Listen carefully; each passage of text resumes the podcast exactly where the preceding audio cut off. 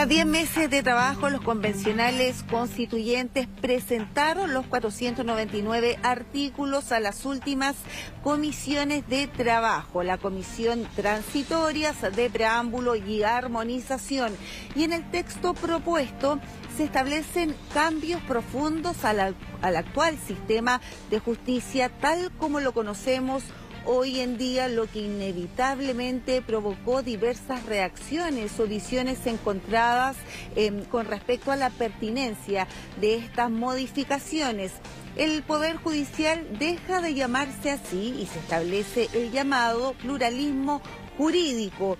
Se plantea que habrá un sistema nacional de justicia que estará integrado por la justicia vecinal, los tribunales de instancia, la Corte de Apelaciones y la Corte Suprema pero en paralelo, y a esto se refiere con el pluralismo jurídico, el Estado va a reconocer los sistemas jurídicos de los 11 pueblos indígenas que actualmente viven en nuestro país y será finalmente la ley la que determine estas competencias. La creación del Consejo de Justicia es también otra de las innovaciones que ofrece el texto constitucional. Este organismo va a estar integrado por 17 personas, por 17 miembros que tendrán diferentes tareas, entre ellas, por ejemplo, designar a los jueces, evaluar su desempeño y también la revisión integral de todos los tribunales a lo largo de nuestro país. Bienvenidos a un nuevo capítulo de Convención Constitucional. Seguimos acá en Convención Constitucional para hablar de estos temas y estamos acompañados por el convencional Ruggiero Cosi. ¿Cómo está convencional de Vamos por Chile? Gracias por estar con nosotros. Gracias Maribel por la invitación. Bueno, varias cosas, pero vamos a partir por em, el sistema de justicia. Uno de los aspectos más polémicos había sido este concepto de pluralismo jurídico y también de eh, finalmente la justicia jurídica que van a tener los 11 pueblos originarios de nuestro país. ¿Cómo se va a implementar eso? ¿Se estableció eh, en, la Constitución, en el texto?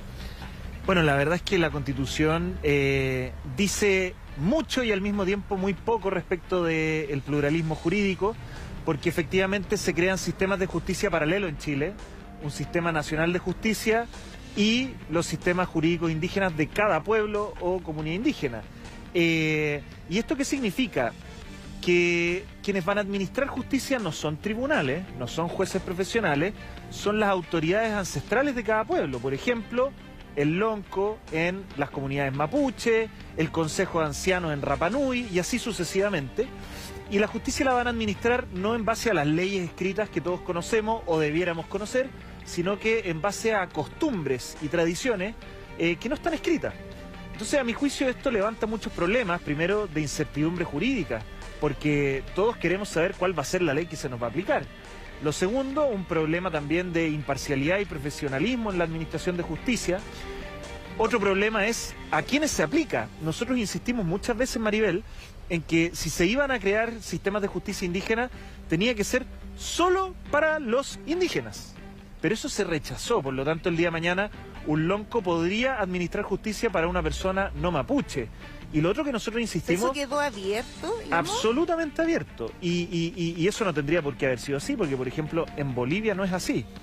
Y el otro tema que nosotros tratamos de limitar mucho fue en qué materia se aplica esta justicia indígena mm. paralela.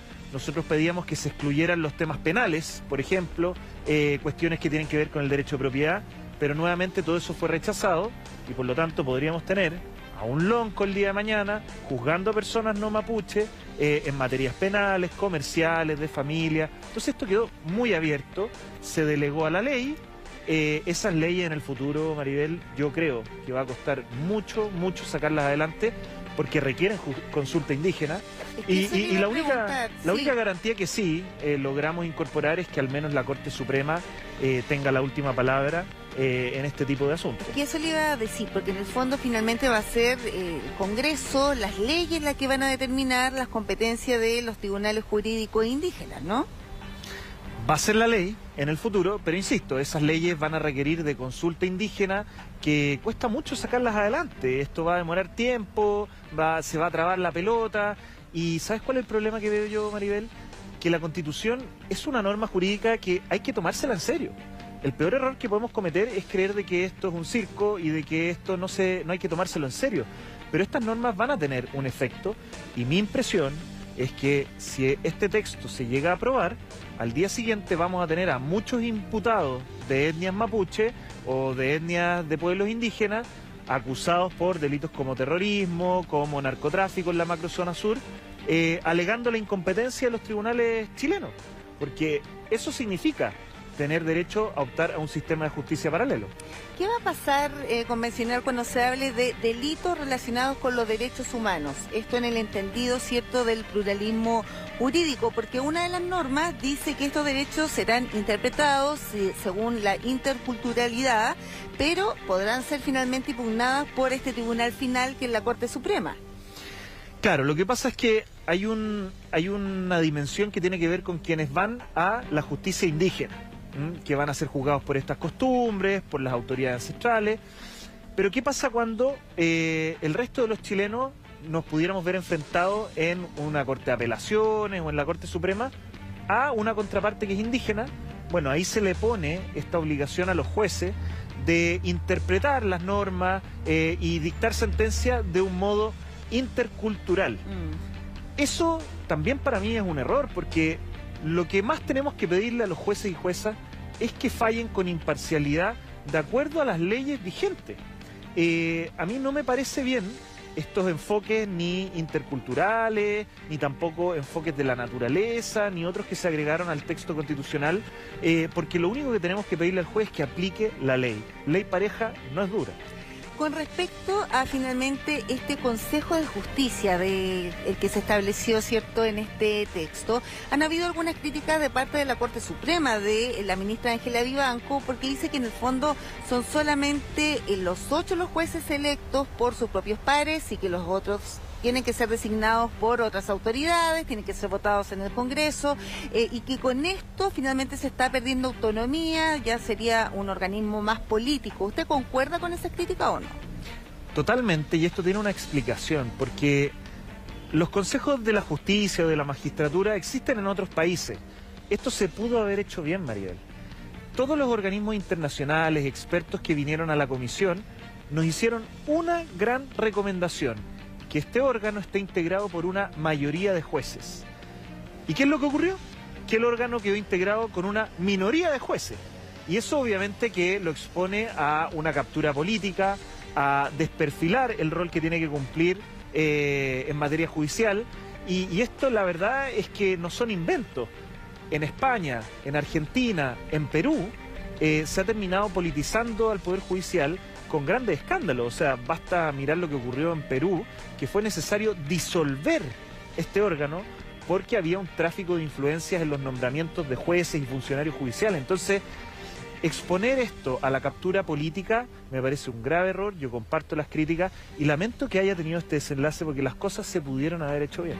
Convencional, por lo que lo estoy escuchando, usted no está muy conforme con el con el resultado de, este texto sistema de justicia. Yo lamentablemente creo que hicimos un control de daño en la Comisión de Sistemas de Justicia. Hay muchos aspectos que pudieron haber quedado mucho peor, esa es la verdad. En algún momento se habló de jueces a plazo, de una serie de eh, malas ideas, de esto de eliminar el fiscal nacional. Hubo muchas malas ideas, esa es la verdad, pero logramos detener algunas, pero no todas. Con respecto al fiscal nacional, claro, en un momento se habló de que se iba a eliminar la figura del fiscal nacional, que se iba a crear este Consejo Superior, luego se revocó eso y finalmente, tras bueno, una larga discusión y debate, eh, se incorpora la figura del fiscal nacional, que era una indicación de su sector. Y quedó todo muy parecido a como es hoy día, pero fíjate la larga vuelta que tuvimos que dar, tuvimos que patalear mucho eh, para lograr que el Ministerio Público no quede en manos de un órgano colegiado, sino que haya un gran responsable que se llama Fiscal Nacional. Se eliminó el Consejo Superior para que la gente lo tenga claro y va a estar todo enfocado en la figura del Fiscal Nacional tal como lo es hoy. Así es, con eh, una competencia que entra, que es este consejo de fiscales que se le traspasan algunas atribuciones. Ahora, yo insisto, nuestra labor fue de control de daño, logramos evitar algunas malas ideas, pero no todas. Y mi, y mi balance es que en materia judicial vamos a tener un sistema de justicia fragmentado, ya lo veíamos, con 12 sistemas de justicia indígena paralelos. Vamos a tener un sistema de justicia eh, con incertidumbre, porque se le pusieron tantos enfoques a los tribunales, no solo el enfoque intercultural, también de género, de derechos humanos, de derechos de la naturaleza, entre otros, que yo me pongo en los zapatos del juez y es muy difícil su tarea.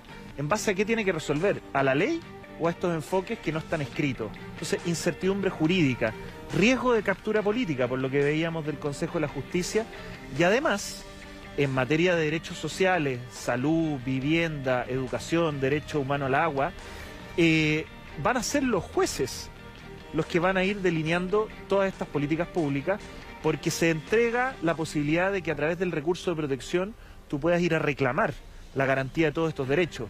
Y tal como ha ocurrido en otros países, por ejemplo Colombia, esto genera un incentivo perverso a que el gobierno, a que los legisladores se echan un poquitito para atrás dejan de hacer la pega y le pasan la pelota a los jueces que no están, no tienen las herramientas para hacer buenas políticas públicas y tenemos una distorsión de que el que no tiene un abogado se queda sin derechos sociales. ese es el problema. Oiga, convencional, mire, vamos a ir a los temas que han sido destacados por los expertos como factores positivos de, este texto, ¿cierto?, de la nueva constitución en relación al sistema de justicia. La creación de tribunales de ejecución de penas, también que se refuerce la justicia vecinal y donde se garantiza también el pleno acceso a la justicia introduciendo los criterios de eh, gratuidad. ¿Usted concuerda con eso, que son aspectos positivos de este texto? Estoy muy de acuerdo con introducir el elemento de gratuidad en el acceso a la justicia. Esa es una de las grandes deudas pendientes que tiene nuestro sistema. Mm. La gente necesita tener un abogado profesional cuando no tiene los recursos para pagarlo por sí mismo y por eso era necesario reemplazar la Corporación de Asistencia Judicial y en buena hora que así sucediera, nosotros apoyamos esa iniciativa y es importante que si se llega a aprobar este texto constitucional sea de las primeras cosas que se implemente. Pero lo que no dice el texto es que se rechazó la defensoría de las víctimas. Y ahí uno se pregunta, bueno, ¿por qué se va a haber defensor del pueblo, defensor de la naturaleza, defensor penal público para los imputados? ¿Por qué no tener una defensoría de las víctimas? A mí eso me parece que fue un error. Eh, lo que tú mencionas también de los tribunales de ejecución de pena, buena noticia, porque el círculo de la delincuencia se combate también con reinserción social y para eso los, presos, ¿ah? los reclusos tienen que tener también respeto a sus derechos. Eh, y la justicia vecinal, yo ahí tengo una mirada un poco más crítica porque necesitamos una justicia vecinal más cercana a las personas, a los vecinos. Eh, pero aquí no se hizo bien, si esa es la verdad, porque lo más relevante es traspasar competencias que hoy día están en juzgados penales, juzgados civiles, al arrendamiento, delitos menores, traspasarlo a la justicia vecinal. Y aquí eso no se hizo, lo que se hizo fue crear tribunales nuevos que yo pongo en duda cuánto tiempo, cuánto va a costar eh, crear todos estos tribunales, porque ya llevamos 10 años esperando la reforma procesal civil, todavía no ocurre, y uno dice, bueno, ¿cuándo se van a crear todos estos nuevos tribunales? Convencional, le queremos agradecer que haya estado con nosotros en esta conversación. Vamos a seguir, por supuesto, muy de cerca también cómo avanzan las transitorias del sistema de justicia cuando comienzan a implementarse, cierto, todos estos cambios, los tiempos, y es que, por supuesto, los chilenos dicen que sí a esta nueva constitución. Que esté muy bien. Buenas tardes. Gracias, Maribel. Chao. Nosotros nos vamos a un pequeño alto comercial y ya volvemos con más conversación y analizando los detalles de la nueva constitución.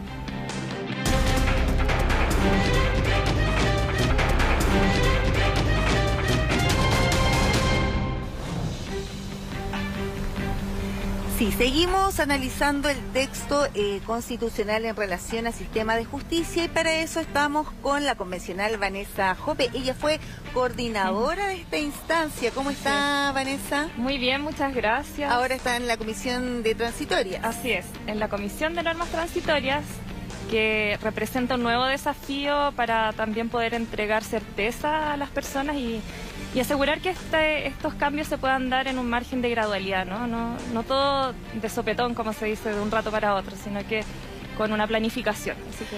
Ya, bueno, aprovechando que justo Vanessa estuvo en sistema de justicia y también normas transitorias, eh, te quería preguntar cuáles son eh, estas normas transitorias en relación al sistema de justicia que se están discutiendo. Por ejemplo, ¿cuándo ya se podría poner fin al Tribunal Constitucional?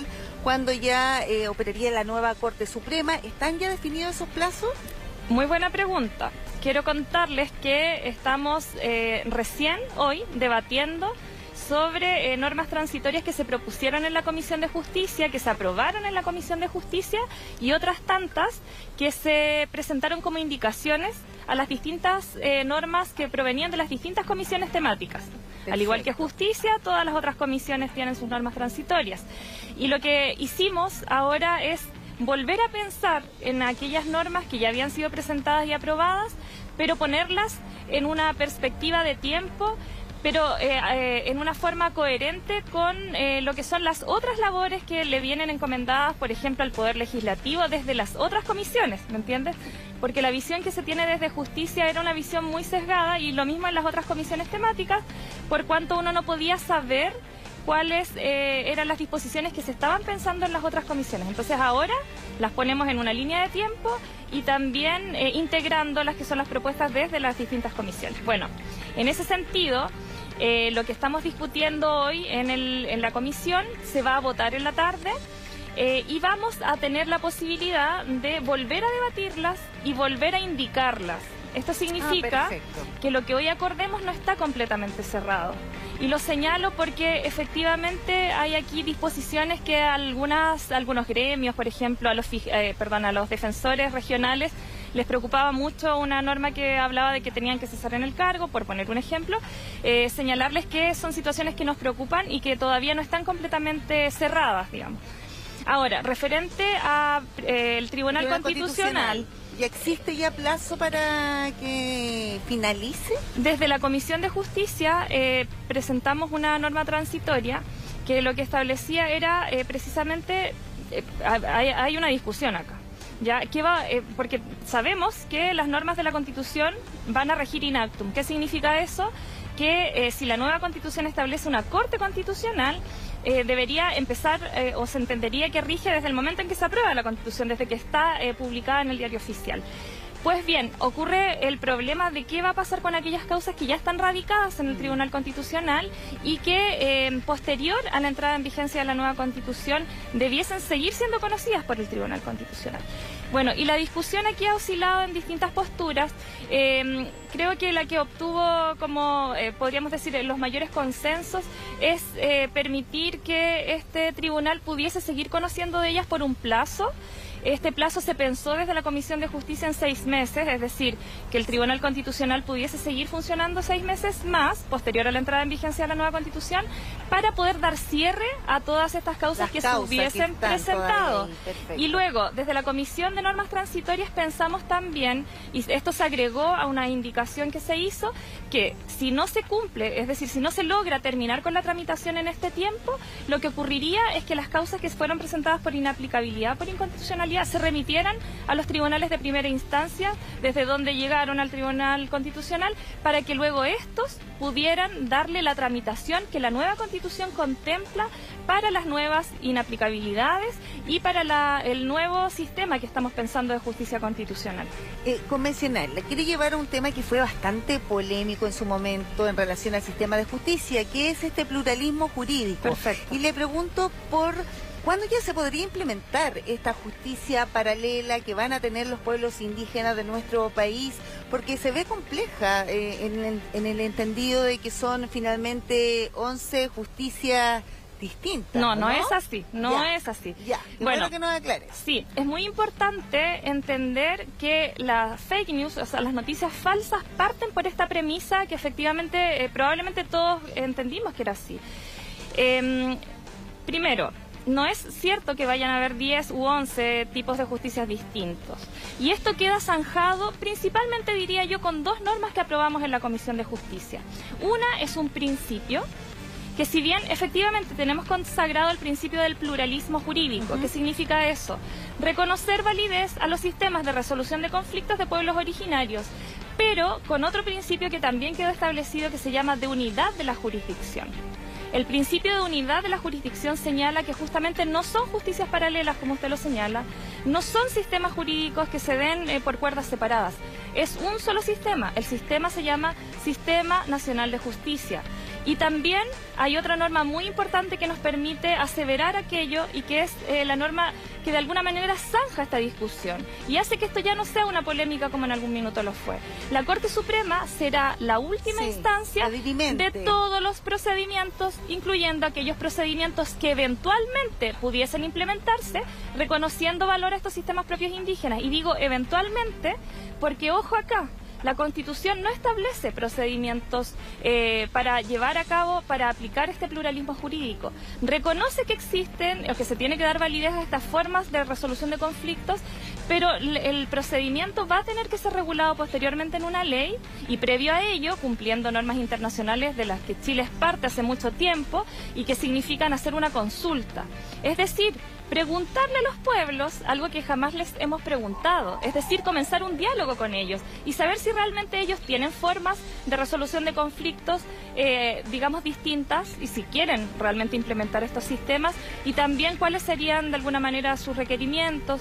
Eh, es decir, lo que se está pensando y lo que pensamos desde la Comisión de Justicia es que el Estado debiese dar un diálogo con sus pueblos originarios en torno a esto y si finalmente ellos deciden que sí quieren implementar estos sistemas, que estos sistemas se den pero con, eh, con sujeción también a lo que es el Sistema Nacional de Justicia. Eh, Vanessa, pero claro, por ejemplo, acá se habla de la justicia indígena, ¿cierto? Cuando se trata de personas indígenas, los tribunales y sus funcionarios deberán adoptar una perspectiva intercultural en el tratamiento y resolución en la materia de su competencia. Así es. Y, eh, digamos, ese factor intercultural es distinto para los distintos pueblos indígenas. Pero ese factor intercultural tiene que ver con cuestiones tan básicas como es manejar la lengua de la persona que recurra a los tribunales. Imagínense ustedes que yo vengo de la provincia de Arauco. Todavía hay ñañas que vienen de sus comunidades que no hablan los dos idiomas. Y no es porque sean ignorantes. No todos hablamos dos idiomas, la mayoría hablamos uno, que es el, castellano, que es el idioma eh, que se habla en nuestro país. Bueno, ocurre lo mismo, hay personas que todavía hablan su lengua originaria y que manejan muy poco el castellano y sin embargo cuando les toca enfrentarse al sistema de justicia no existe un traductor en todos los tribunales. Y esos mecanismos que eh, creemos que no son otra cosa que igualar la cancha, como se dice, ¿cierto? Entregar herramientas para que esta igualdad de la que hablamos sea efectiva y se dé también para aquellas personas que no, eh, digamos que no tienen la misma cultura y las mismas costumbres que pueden darse para todas las chilenas y chilenos. Eh, ya, hay otro tema, una de las críticas vienen de la Corte Suprema con respecto al eh, Consejo de Justicia, que es lo que ha dicho, por ejemplo, su vocera, Ángela Vivanco, dice de que, claro, solamente serán ocho los jueces electos por sus pares y que en definitiva se está transformando en un organismo más político que autónomo. No sé si ¿Qué, opinas tú de esa crítica puntual que, se establece desde la Corte Suprema? Sí, bueno, la verdad es que nosotras y nosotros quienes integramos la Comisión de Justicia eh, fuimos bastante em, receptivos de los que eran las opiniones, ¿cierto?, del Poder Judicial, por cuanto sabemos que hicieron hasta un pleno en alguna oportunidad y remitieron un acta con distintas observaciones respecto de las normas que se estaban pensando en su momento. Y es así cómo se volvió, digamos, a ciertas, digamos, se tomaron en consideración y muchas de esas normas se cambiaron. Em, y también eh, respecto de otras eh, de otras instancias como el Ministerio Público, porque en algún minuto ni siquiera, o sea, estábamos pensando en un consejo y se repuso la figura del fiscal nacional. y se repuso la figura del fiscal nacional y esto es eh, una demostración de que sí acogimos las opiniones que venían desde fuera. Ahora, referente a lo que señala el Poder Judicial, no nos parece efectivo, por cuanto desde el Poder Judicial ellos sí van a tener mayoría en el Consejo de Justicia, porque además de tener una integración eh, por parte de juezas y jueces, también existen cupos para funcionarias y funcionarios del Poder Judicial. Y eso eh, lo que nos preocupaba, digamos, y por qué se pensó en esta composición, es porque realmente queremos un órgano que no sea capturado por gremios y ni siquiera por el gremio de las juezas y de los jueces. Y en ese sentido, creemos que las y los funcionarios del Poder Judicial, quienes también vinieron a, a las audiencias que se recibieron en la Comisión de Justicia, también requieren ser escuchadas y escuchados por cuanto ellos también son parte de la Administración de Justicia. ¿Cierto? Entonces nos pareció que efectivamente era necesario que existieran un par de cupos más y esto lo que hace es precisamente dejar en mayoría de sus integrantes a los miembros del Poder Judicial dentro del Consejo de la Justicia. Así que en ese sentido, eh, la opinión que hace la vocera de la Corte Suprema eh, la señora Ángela Vivanco, que también estuvo declarando, estuvo en la, digamos, las sesiones que se hicieron en Antofagasta de la Comisión de Justicia. Eh, así que creo que ahí podemos tener una diferencia de opinión y también respecto de, cómo se aplica la paridad, que fue una discusión que se dio precisamente en la audiencia que, que tuvimos en Antofagasta, donde precisamente lo que nosotros señalamos, al igual que el Contralor General de la República, es que efectivamente la paridad es una norma autoejecutable, no requiere de la dictación de una ley, porque la norma en sí misma es absolutamente clara, dice cómo se entiende la paridad, dice que debe existir un mínimo de 50% de mujeres y también dice a qué órganos se aplica, porque dice que se aplica a todos los órganos del Estado. Entonces, creo que nuevamente ahí tenemos una disparidad, digamos, una discordancia de opiniones con eh, la vocera general de la Corte Suprema. Eh, quería preguntar por el rol que va a tener esta Defensoría del Pueblo, algo que a la gente le interesa mucho saber, porque claro, es bastante, un tema bastante, por así decirlo, oreja, eh, y donde la gente está interesada en saber cómo ya va a comenzar a funcionar esta Defensoría. Sí, Creo que la Defensoría del Pueblo es una gran noticia para nuestro país. Eh, Chile era uno de los pocos países en Latinoamérica, me parece que junto con eh, Uruguay o Paraguay, que no tenían implementada esta figura de la defensora o del defensor del pueblo. El ombudsperson o ombudsman que existen en otras latitudes uh, hace mucho, mucho tiempo y en Chile no existía. ¿Y por qué es muy importante?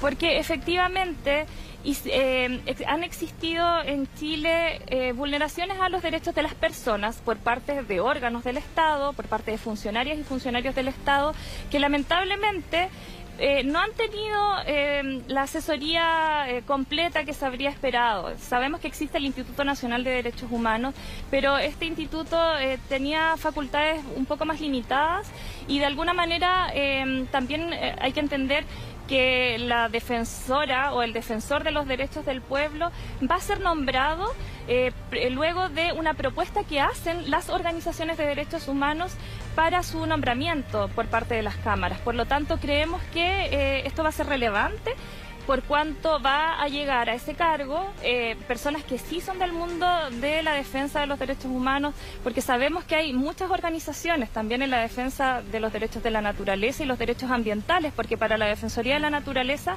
se aplica la misma figura. hay una propuesta por parte de las organizaciones eh, ambientales para quien va a ocupar el cargo de defensora o defensor de los derechos de la naturaleza. Y luego el nombramiento es por parte de la institucionalidad. Y esto es muy importante porque como en Chile no hemos tenido este institucionalidad que haga que el Estado se haga cargo, han sido la, han sido la ciudadanía organizada la que ha tenido que llevar a cabo estas funciones. Y en ese sentido contamos con muchas organizaciones que se han dedicado a este trabajo, así que me parece de toda justicia que también ellas puedan ser consideradas en el momento que se haga este nombramiento tan importante.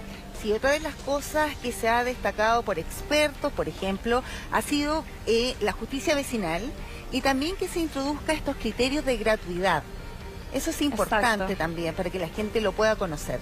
Sí, bueno, eh, creo que a mí me llena de orgullo poder hablarles de los nuevos principios del ejercicio de la jurisdicción que quedaron consagrados y que significan eh, ciertos eh, lineamientos, podríamos decir, orientaciones que van a tener que ser consideradas por parte de quienes administran justicia. Y en ese sentido se consagran principios clásicos eh, que tienen que ver con el fuero a las magistradas y los magistrados, que en algún minuto también fue un tema polémico porque no se consagraba, bueno, se repuso el fuero, existe, es un principio clásico, pero también se consagran nuevos principios. Uno de ellos es, eh, por ejemplo, el que tú me mencionas, el de la gratuidad de todas las actuaciones en los procesos judiciales. Y esto que podría parecer algo de perogrullo, ¿cierto? Exacto. Eh, Uno se pregunta por qué no. Porque antes no existía, ¿cierto? Bueno, porque efectivamente hay em, ciertos trámites que debían ser costeados por las personas y creímos que coherente con ello era terminar con los juzgados arbitrales como procedimientos obligatorios para ciertas materias. ¿Por qué? Porque el procedimiento para el nombramiento de un juez árbitro eh, requería de un... había un costo extra para las partes.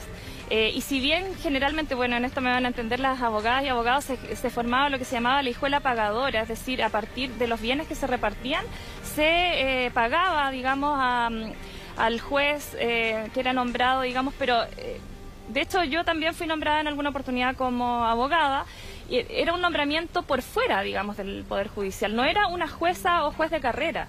Y eso tenía un costo para las partes. Y es por ello que eh, creemos que no era justo, porque obviamente eso nos pone en disparidad, porque quienes tienen recursos lo costean. Y hay mucha gente que queda con procedimientos a media por evitarse este costo. Así que efectivamente ese es uno de los principios. Hay otro principio muy interesante que es el de proximidad e itinerancia. ¿A qué se refiere esto? Se refiere a que si bien los tribunales tienen una ubicación eh, permanente, también va a existir acá un mandato para que estos tribunales puedan aproximarse a zonas más rurales. Y en ese sentido ser más creativos en cuanto a, bueno, existen clínicas móviles hoy, ¿por qué no pensar en juzgados que se puedan desplazar hacia zonas donde les cuesta mucho, exactamente, zonas rurales, exactamente, donde les cuesta mucho llegar al tribunal.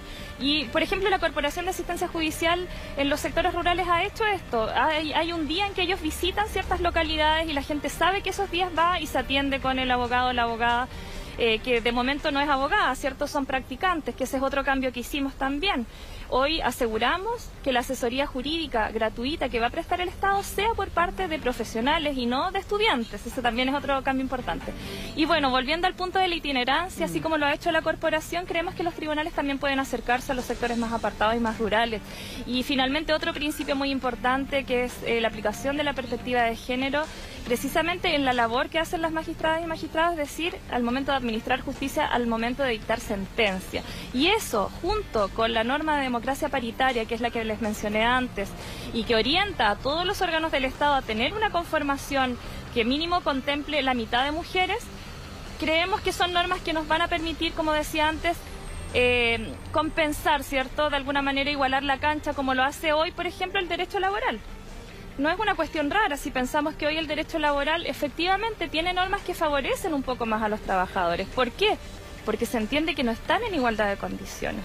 Y eso ocurre hoy respecto también de pueblos originarios y de eh, las mujeres, que somos más de la mitad de la población, sin embargo, nos cuesta un poco más, ¿cierto?, eh, acceder a los espacios de tomas de decisiones y todo eso eh, es algo que hoy va a ser considerado y que antes no se consideraba. Bien, Vanessa, te queremos agradecer que hayas estado acá con nosotros en Convención Constitucional, aclarando varios temas, también analizando, ¿cierto?, estos sistemas de justicia. Mucho éxito en lo que viene.